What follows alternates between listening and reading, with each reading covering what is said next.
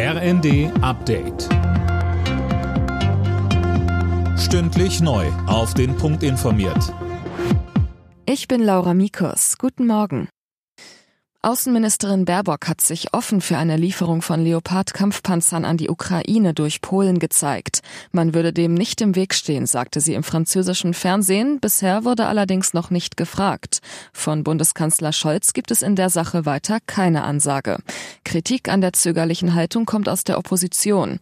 CDU-Chef Friedrich Merz sagte in der ARD. Es geht eben vor allem darum, dass Deutschland und Frankreich zusammen mit den westlichen Partnern gemeinsam jetzt eine Antwort auf diese Frage geben. Dafür gibt es im Deutschen Bundestag eine klare Mehrheit. Es gibt auch in der französischen Politik dafür eine klare Haltung, nur leider eben vom deutschen Bundeskanzler nicht. Krieg in der Ukraine sind bislang offenbar fast 180.000 russische Soldaten getötet oder verletzt worden. Das schätzt die norwegische Armee. Auf ukrainischer Seite seien vermutlich mehr als 100.000 Soldaten tot oder verwundet. Zudem wurden 30.000 ukrainische Zivilisten getötet.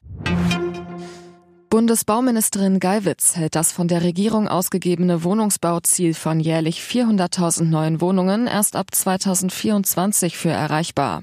Als Grund nannte sie dem Portal web.de News die verschlechterten Rahmenbedingungen durch den russischen Angriffskrieg. Dirk Justus. Der Krieg gegen die Ukraine hätte zu steigenden Zinsen und Lieferengpässen geführt, erklärte die SPD-Frau. Die Fertigstellungsstatistik für das vergangene Jahr kommt zwar erst im Mai raus, Geiwitz rechnet aber nicht damit, dass die angepeilte Zielmarke für 2022 und 2023 erreicht wird. Vor allem in den Großstädten ist der Wohnungsmarkt zunehmend angespannt. Deshalb hatte sich die Bundesregierung dieses Ziel von 400.000 neuen Wohnungen jährlich gesetzt. Borussia Dortmund hat in der Fußball-Bundesliga ein wildes Spiel zum Jahresauftakt gewonnen. Das Heimspiel gegen den abstiegsbedrohten FC Augsburg endete 4 zu 3 für den BVB.